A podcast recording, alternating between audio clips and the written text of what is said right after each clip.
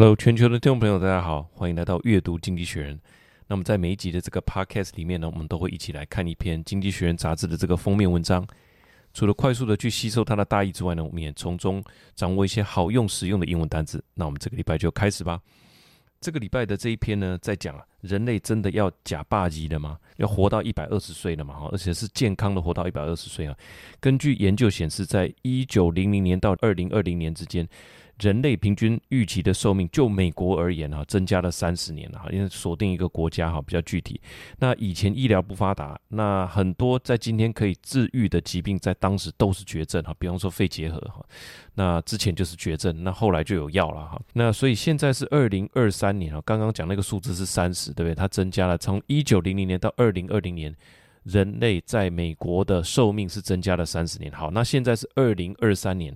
那我们往后看数十年，人类的预期寿命又会有怎么样的一个变化？哈，这个就是这一期的主题了。哈，就是说活到一百二十岁变成是一个不是说伸手就得到，它是一个可以企及的一个梦想，或者说你去想这件事情不会太夸张哈，可以企及的一个想望。那杂志的封面就是一个穿着很体面哈，穿着西装的一个老人，然后他戴着帽子这样，他从这个棺材形状的木门当中大跨步的走出来。大大的脚丫，穿着这个皮鞋哈，踩得很稳。那手中的这个拐杖也就跟着飞扬起来了。你可以感觉到大跨步嘛。那当然这个拐杖就落落后在后面这样。那拐杖也也没有拄在地上了，感觉也不太需要拐杖。那虽然他一只脚还踏在棺材里，但是他走的方向可是完全相反。他从踏出来哈，这是一个一个棺材形状的一个木门哈。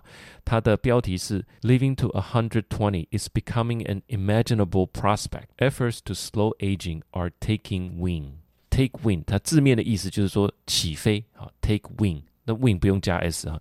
那当然就是形容鸟类啦、飞机啦或者其他能够飞行的物体。当一只鸟开始展开它的翅膀开始飞翔，我们就可以说它 takes wing 哈。这个 bird takes wing 开始飞行的意思。那当然也可以用来比喻某件事情开始蓬勃的发展。它就不只是在讲实际的飞行哈，取得成功、快速发展这样。比方说，一个新企业在市场上取得成功，我们可以说它的业务 takes wing 哈，就是开始蓬勃发展。记得这个 wing 不用加 s 哈。所以刚刚是讲什么会 take wing 啊？是说 efforts to slow aging 延缓老化的哈，这些努力啊，看起来要取得成功咯。过去也做了很多的努力，但是现在是说它要取得一些。成功跟快速的发展了，好，以下就分为五点的阅读心得跟大家分享。好，首先看第一点哈，长寿仙丹的新时代要来了哈。以前的炼金术据说都是有毒的哈，所以牛顿到后期有点胡言乱语，就是说他除了发现万有引力之外呢，他也醉心于这个炼金术。炼金术到底是要炼什么哈？一来是去除杂质，提炼黄金，这个叫点石成金；另外一个提炼出长生不老仙丹，为什么？因为财富。跟健康哈，黄金跟这个不老仙丹就是健康嘛，一直都是大家想要的东西。但是其中因为这些重金属都是有毒的，所以你炼来炼去，大概后后果都不怎么样了哈，也没有真的炼出什么黄金。那经过多年的尝试，当然，呃，人类的文明也从炼金术里面累积了哈，比方说做实验的一些概念呐，哈，做记录啊等等的。那科学文明就从炼金术进展到后来的科学，再到最新的一个突破。杂志说长寿的灵丹妙药。Elixir，这个不是真的药了哈，这是在讲这种灵丹妙药的一个名词哈，就是 E L I X I R 哈，它真的要起飞了吗？那追求长寿健康，特别是有钱人之间哈，都会常常会有一些好康哈，会一些偏方。那基本上这个是一个排外的小圈圈，它流传在里面的是奇奇怪怪的东西。现在大家慢慢也知道，就是说这种不管是这种神奇的鹿茸药酒啦，或者是说你去风景名胜，有时候会遇到一些人跟你推荐说，哇，深山里面有个师傅哈。通常最后这种骗人的居多了。杂志说现在反而是慢慢的更加，当然就科学化了。一般大众也开始相信长寿是可以追求的，它可以透过正常的作息啦、药物啊，好来增加它的寿命，不只是增加数年，可能增加数十年的寿命。所以大家慢慢大众都有一个感觉，知识、药物跟作息跟运动是可以追求生命的延长，好，所以追求长寿变成是一个很正当的一个企图，也是人人都可以来追求的。好，内文是这样说的：Want to live longer? For centuries, the attempt to stop aging was the preserve of charlatan, touting the benefit of mercury and arsenic, or assortment of herbs and pills, often do disastrous effect. Yet after years of false start, The idea of a genuine elixir of longevity is taking wing. Increasingly, ordinary folks have come to think that the right behavior and drugs could add years, maybe decades, to their lives. 里面的关键词是这个啊、呃、charlatan，charlatan，c h a r l a t a n，charlatan 是江湖郎中、庸医、骗子的意思哈，就是他假装他有某种专业知识嘛，那事实上就是欺诈跟虚伪，伪装成专家来欺骗别人的哈。那我们来一个例句：The self-proclaimed nutrition charlatan sold expensive dietary supplement that had no scientific basis。这个自称营养专家的骗子啊，贩售这个昂贵的食品补充剂，呃，这些东西并没有科学的根据。所以第一段是在跟大家讲说，这个 genuine 哈，the idea of genuine elixir of longevity，longevity 就是长寿的意思，elixir 就是一个仙丹、特殊魔力哈。他讲的 E L I X I R 就是 elixir 是一个名词，它是被认为是一种具有特殊疗效或魔力的药剂或饮品。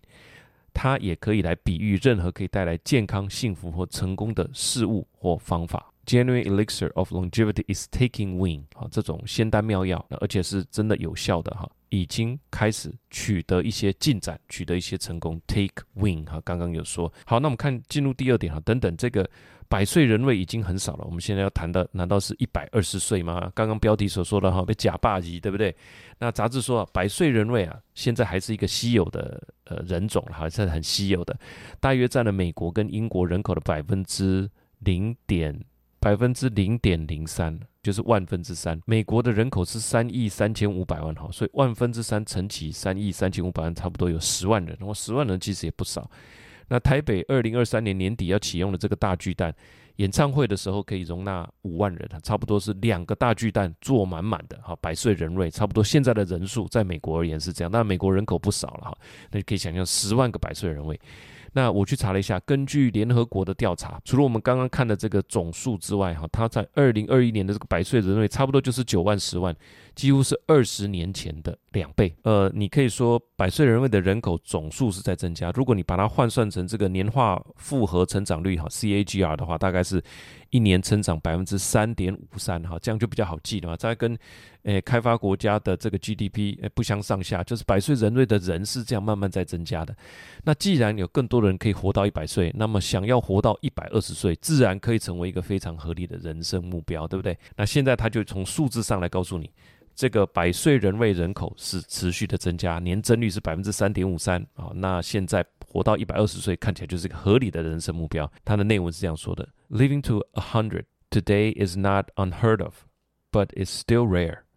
In America and Britain, centenarian makes up around 0.03% of the population. Should the latest effort to prolong life reach their potential, living to see your 100th birthday could become the norm, making it to 120 to become a perfectly reasonable aspiration 啊，里面的两个关键词，第一个是 prolong，prolong 就是延长、延续、延续它的呃这个持续性的意思啊，p r o l o n g，prolong life 啊，他说这个。Latest effort to prolong life, reach their potential，就是发挥它的潜力啊，真正呃执执行就对了哈。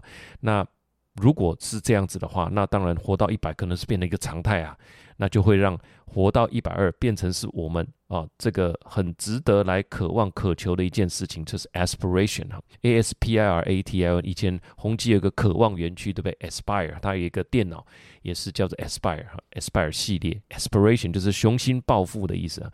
对于实现某某些目标，呃，有一个强烈的欲望，就叫 aspiration。我也去查了一下哈，那他刚刚讲的这个百岁人瑞，指的是在。呃，美国嘛，好，美国的百岁人位，还有英国是占了万分之三。那我们刚刚算了有十万人。那在台湾的状况是怎么样呢？我也去查了一下哈，以每个县市来讲，百岁人位在占该区人口的百分比，给你猜猜，前三名是哪几个地方？答案：第一名是金门，第二个是台北市，第三是基隆市。哈，当然很多的理由我没有呃，就给大家去猜想了哈。那台北市医疗比较发达，那是肯定的嘛。那基隆我觉得是很有趣，啊，市场里面好吃好买的东西很多。那住在附近山上，你可能要搭公车，你就要抓准时间哈，然后去市区办事，这样就是就得出逃了，对了。那很多事情可以忙哈啊，基隆多山多斜坡，那如果一小段你要走一下哈，对，走一下楼梯，肌肉啦，腿部的肌肉应该都会得到很好的锻炼哈，很健康，这可能也是长寿的关键。那金门的部分，我有找到康健杂志的一篇说明哈，意思是说。金门地区的这个老年人口多，那子女都到台湾去谋生了嘛，好，那不在身边。那不过也就是因为这样，邻里的关系特别的亲密，那邻居之间经常的走动啊，往来问候。那浓厚的人情味，让老人家不至于感到孤单哈，所以这个是一个，一个是医疗，对不对？台北是医疗，那基隆可能有很多事情可以做，那金门就是说这个大家在彼此的关系很紧密，所以差不多也就说出了啊老年人口所需要的东西，医疗，然后他要为生活感到趣味，那同时他要有关系哈，有这个人际关系的这个支持支持哈。好，那一百二十是目标，接下来呢？要有哪些突破，我们才能真正以一百二十为目标呢？哈，这个就会进入到我们第三点。那在进入第三点之前，我想分享一下，就是说我们每个礼拜这样看《经济学人》杂志呢，确实可以给我们带给我们很多不一样的这个全球视野。我们上个礼拜还在谈亚洲的经济新风嘛，哈，这个礼拜已经在讲老化所需要的科技突破，就是说看得到这个杂志，它能带着我们思绪到处去，哈，看得到才想得到。那我们出去玩的时候也是这样啊，我们都会坐在窗边，才有出去玩的感觉。所以说看得到才享受得到。所以像我们全家出去玩的时候，这一台 LG 的 Stand by Me 荧幕闺蜜机乐购版哈，就是我们全家在户外享受欢乐视野体验的一个好伙伴，给我们绝佳的生活视野，是一台可以带着走的娱乐专用荧幕跟立体声的喇叭。那它跟防摔外壳是一体成型啊，让你真的一体成型啊，提着就可以走了。生活场景是百搭运用，它结合了军规级的这个防撞外壳，直接把 LG 二十七寸可旋转的触控液晶荧幕坐在里面，架在一个很精准到位的支架手把上。你打开这个行李箱，这个一拉一抬哈，到定点就是到定点了哈，不会这样摇来晃去。那上盖它本身就是一个四声道的。杜比音效喇叭部件都非常的扎实，它这个就看着这个本来就很受好评的 LG 的荧幕，那听着这些震撼感十足的声音，从荧幕的后方的音响背板向你这样持续传过来，围绕着四五个小孩也绝对看得精彩啊，听得精彩。那很扎实的台语叫做“杂爆”哈，“杂爆”就是说这个很扎实，像买大闸蟹你会压压它的肚子哈，看的就是那个扎实感。那这一台给我的感受就是说，从内外到外都非常的扎实，就是为的就是真正让我们能够到野外去，哈，能够好好的享受哈。三个小时的电量，家人看一部电影绝对绰绰有余，在一个很特殊的时间跟空间呢，共同谱写这个难得的美好回忆。那它有三个特点，第一个就是刚刚所说的军规级的可吸式防撞箱，哈，随时可以带着走，经过了多项的耐用测试，像是冲击啦、高低温啊、粉尘啊，并且把这个荧幕牢牢的置于其中。不仅抗震哈，也不会撞坏。那这个荧幕很平整服帖的收纳在这个箱子的正中间哦，不是靠上面，也不是靠下面，是正中间。第二个呢，就是二十七寸可触控的高动态对比荧幕，搭配这个杜比世界哈，持续提供高动态对比的画质。那除了近距离触控之外呢，你还可以用什么遥控器？手机啊，那也可以用中文的语音声控查资料等等哈，就是它可以连接 YouTube 啊、Netflix 那些都没有问题，是非常的方便。第三个特点就是它三小时的长效电力，看完一个长篇电影绰绰有余。那在二零二三年十二月要上映的这个旺卡哈，威利旺卡的这个歌舞剧，应该是大人小孩都喜欢的，片长一百一十五分钟。如果再加上中间有人要暂停去上厕所哈，这个时间你也把它扣掉哈，把它加进来哈，两个小时这一台是绰绰有余。总的而言就是说，欢乐的时光总是特别值得珍惜的哈，尤其现在很多时候出去玩，最后都变成个人的手机时间，一人一台手机啊，盯着小荧幕这样，不但有点疏离，其实荧幕也很小，很伤眼睛。这个时候拿出这一台。大人小孩都围过来，因为他刚刚所说的那个影音哈，真的是很到位，不会让你有任何这种妥协的感觉哈。享受这个 family time，我觉得是非常值得。那这个 LG 呢，Stand by Me 闺蜜机乐购版，好评爆棚的闺蜜机正式回归在这个啧啧上架预购中，享受早鸟优惠，赶快去看。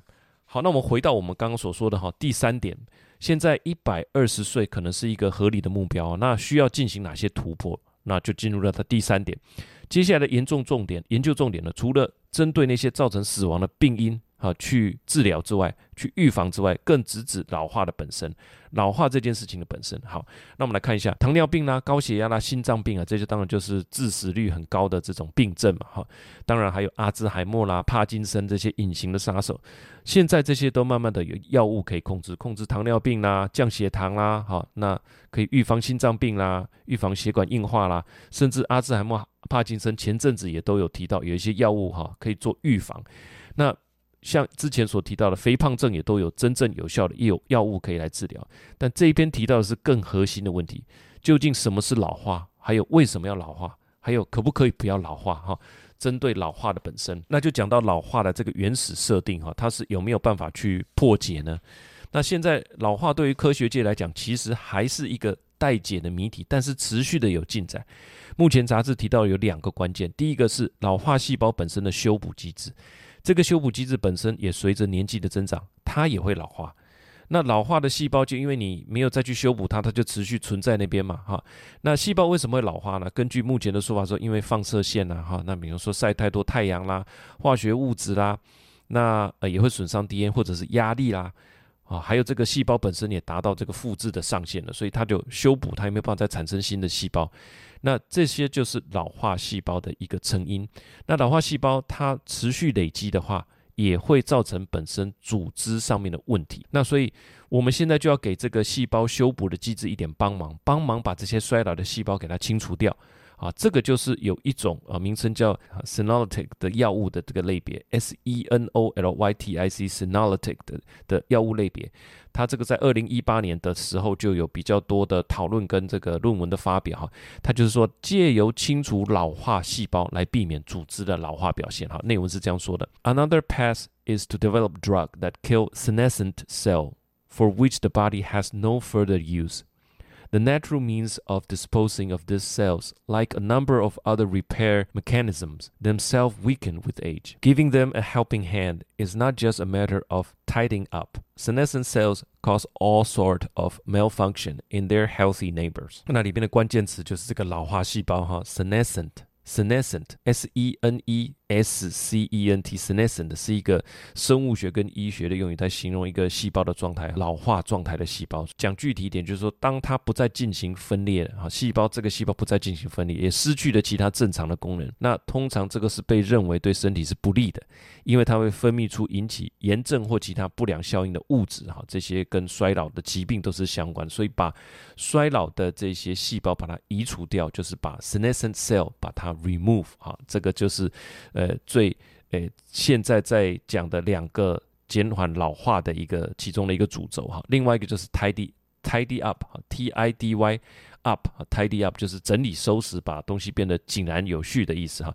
这边讲的就是把老化的细胞给清除掉，维持组织的健康跟年轻。第四个重点，那就讲到另外一条路，对不对？科学界的目光汇集在新的领域，表观遗传学哈。这就牵涉到杂志上面所说的几个关键词，我们要复习一下国中的生物了哈。第一个染色体叫做 chromosome，chromo c h r o m o，它是有颜色的意思啊。chromo chromo chromosome 就是染色体的意思哈。那 chromo 就是有颜色的，那这样就比较好记哈。那染色体里面有个东西叫什么？叫做呃 DNA。染色体里面也有一个东西叫做，除了 DNA 之外呢，还有一个东西叫做 epigenetic marker。epigenetic marker，epi。是在什么之上，或者是 in addition to 的意思。那 epigenetic marker 你可以想象是荧光笔或者是立可带哈，它可以把 DNA 上面的这个基因资讯，基因其实就是一个资讯，它把这个基因资讯给标记或者它把它盖住哈，那它就是一个 marker。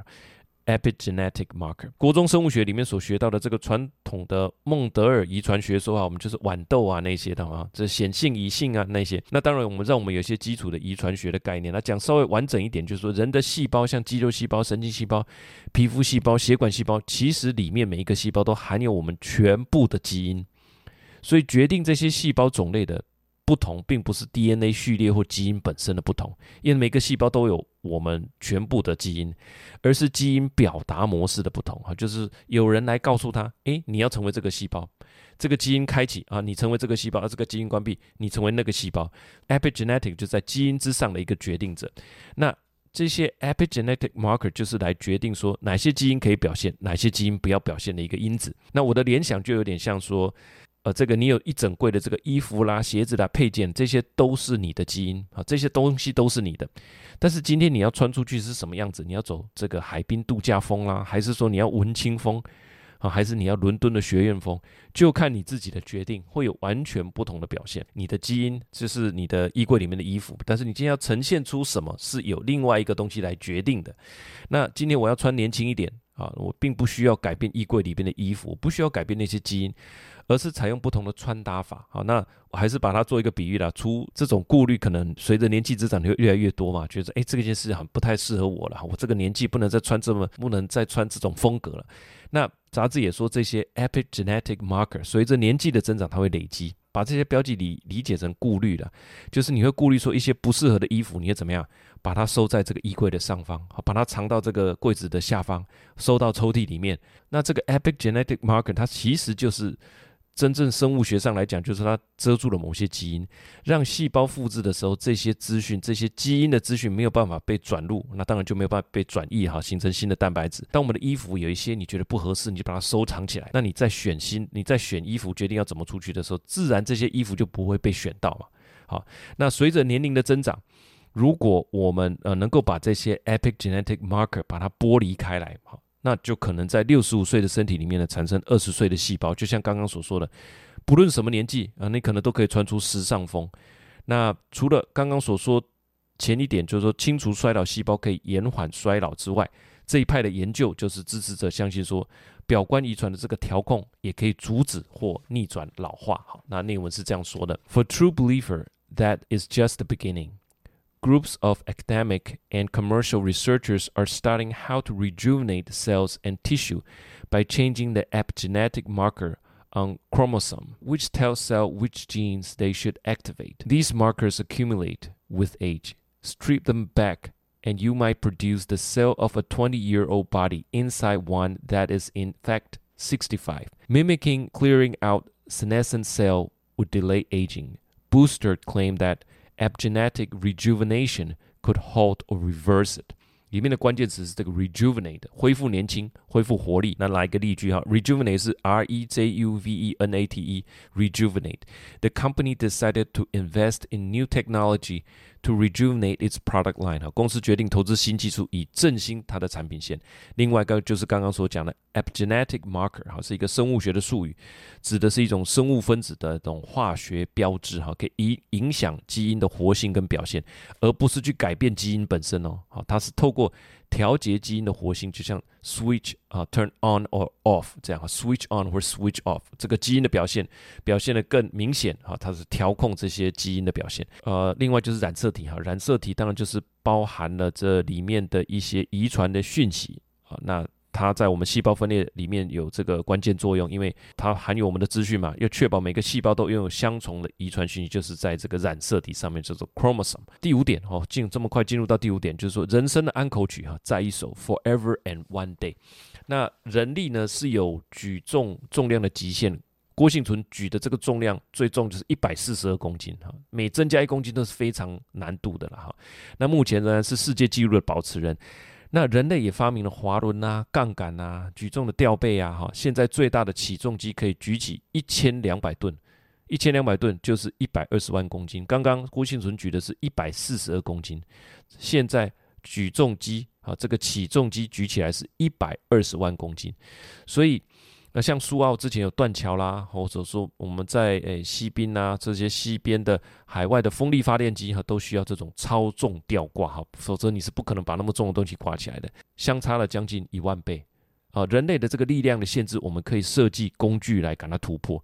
那么，人类在生理上对于寿命的限制，我们是不是也能够突破呢？哈，那老化的这件事情，当初设计也是有它的原理啊。杂志提到一个关于自然演化的一个重要的论述，它是说，演化这件事情，如果它本身就有生命，它其实不在乎一个个体啊，就是我们每一个个人，它不在乎个体寿命的长短，这不是它 care 的。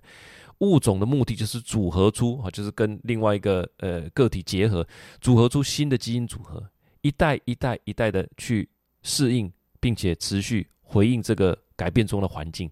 他关注的是说哪一些特征让这一个生物在生命巅峰的时期更有优势哈？比方说，呃，像动物之间都是这样嘛，哈，更有优势的，那这个猴子它可能就可以诶做三大王哈，它就可以。诶，打败其他的公猴，拿去跟母猴交配等等，所以它身上的那个优势的表征，那些基因就可以透过生殖繁衍下去。演化，它在乎的就是这一点而已，把那些优秀的啊，可以帮助生存的基因给它传承下去。所以该留给下一代的基因，就是你盛年时可以帮助你成功的那些基因。那所以如果总结一句，我们呢哈已经完成这样任务，已经不再繁衍新的后代的时候，那其实就不是演化关心的重点。你自己的细胞如何精准再复制年轻的细胞，也不是演化关心的重点了哈。那人类总是会想方设法想要来突破限制嘛哈。杂志就说到一个字叫做 visceral，v i s c e r a l，visceral，这是骨子里的意思哈。我第一次看到这个字是在 Tim Cook 写了一篇文章怀念这个 Steve Jobs，他说贾伯斯过世之后。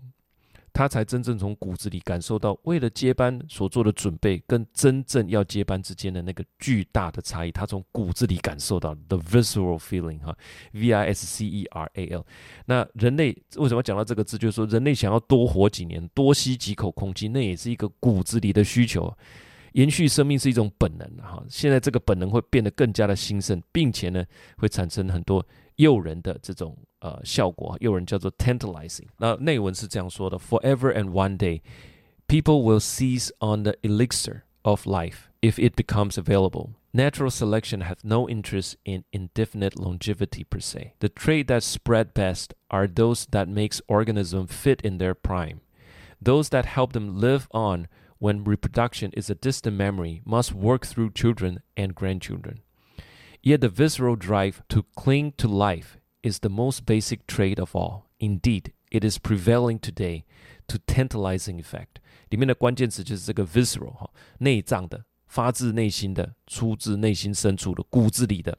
它指的就是一种深层、强烈的内心的直觉反应。哈，我们来一个搭配词，就是说 visceral reaction，很本能的反应，对某事产生一种立即而强烈的感情。哈，根本不需要意识到，你就已经做了。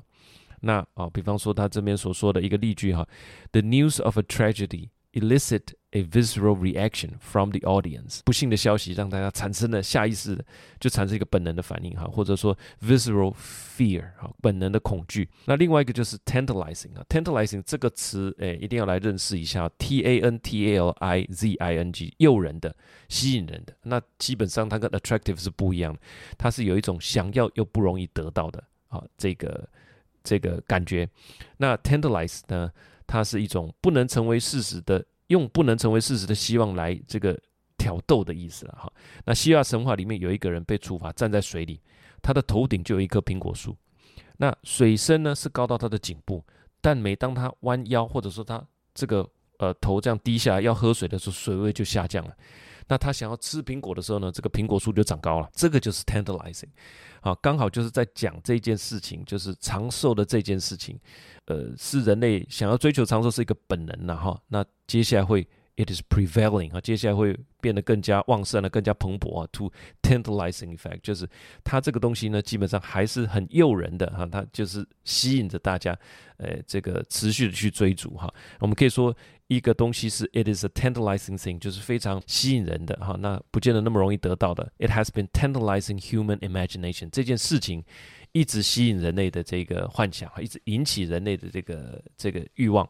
好，最后我的一点想法就是说，现在全球呃的这个平均寿命哈，相对应的医疗支出，我刚好在看另外一本书叫做《Adrift》，它里面呢有一张图我也附上来哈，就是说用美国的例子来讲，美国的寿命不是最高的，它花费却是最高的，它花费大概一个人的人均的医疗支出一年是呃八千美金。那它的平均寿命是大概七十五岁左右哈。那中华民国的平均寿命是在八十岁左右，我们的支出是在一千两百六十美金哈。那美国是八 K，那台湾是大概一点二 K，所以相差了大概七倍。那我们是跟波兰差不多哈，但是寿命更长。那算起来整体的成绩是不错哦。那如果你用这个付出跟收获的这样的比较来看的话，那台湾人基本上也很少呃极度肥胖了哈，反而是这个不管青中壮年。老中青三的都非常热衷这个三铁活动，也应该是帮台湾的未来的健康打下一个很好的一个基础。那接下来讲到肥胖症哈，上次经济学人那篇减肥药啊是在说减肥药是真的有效，但是所费啊这个所费不知哈。最新的发展就是从上次的减肥针之后，现在用同样的原料去做呃减肥的口服药，也正在进行临床测试哈，短短的几个月，这个减肥药的发展是非常的快速啦，所以你可以看到很多很具体的发展。除了这一篇在讲的和几个清除老化细胞，还有除了清除老化细胞之外呢，还有呃 epigenetic 这里面的开关，我们可以来做一个调控哈，开启一些年轻的一些基因的表征等等。好，那呃等于说。我想这些医疗在初期应该都也都不便宜了哈，但是因为我们上面有一篇在讲富裕大众那一篇嘛，应该有钱的富裕大众是他有办法支付各种延缓老化的医疗行为了。如果再加上这一篇的话，我完全相信抗老化的领域未来会是资本市场里面很重要的一个面向。为什么？第一个有人，呃，我们有讲过一篇人口老化的那一篇，之前老人是变多的，呃，富裕大众财富是累积的，好，所以有人又有钱。那再加上今天讲的这一篇科技的突破哈，是指日可待，所以有人有钱有科技，那这个应该就可以形成一个非常好的一个产业发展的环境。最后一点感想就是说，现今的运动基本上带有大量社交的功能在里面哈，不管是你说相约夜跑啦、夜骑啦、哈纠团参加山铁啦、横渡日月潭呐，或者是呃大哥大姐哈一起相约北海岸还爬步道，爬完步道要干嘛？吃海鲜，或者去阳明山践行，践行完要干嘛？吃土鸡。其实台湾的壮年真的可以过得很精彩了哈，这里面的这个服务跟商机都很大。那我建议不要把这些课程当作是老人啊，甚至你也不要称呼为银发，就把这种功能性的思维，把这种你这个二分法这种分法把它拿掉。我们单纯就是走向面对富裕阶层的一种社交跟运动服务，我觉得会做得更加的到位。总之呢，我觉得活得精彩啊，才是下一个一百年。最强的竞争力，分享给我们全球的听众以及会员朋友。以上的五点整理哈，那最后我们有整理一些呃相关的参考资料，我们有把一些各国医疗支出的比例啦、人口统计啦，之前提过的那一篇在讲肠泌素的减肥药那一篇，刚好我顺手去追踪了一下，那里面提到了一间公司叫做 Novo Nordisk，哈那个时候二零二三年的三月提到了，那到今天它的股价大概涨了百分之三十六了哈，这可能做一点小小的说明哈。了解趋势的变化，其实一些呃机会也在其中。呃，未来在这一块真的是指日可待哈，也预期会有一个很大的一个大爆发。以上就是我们这一期的这一篇人类真的要健康的假霸机呢哈，分享给我们全球的会员跟听众朋友。喜欢这个节目呢，也可以参考我们每周都会整理的这一个讲义的手稿。订阅之后呢，我们就会每个礼拜在星期天晚上就预先寄给你哈，让你这个先睹为快。喜欢这个节目，我们就下个礼拜见了。拜拜。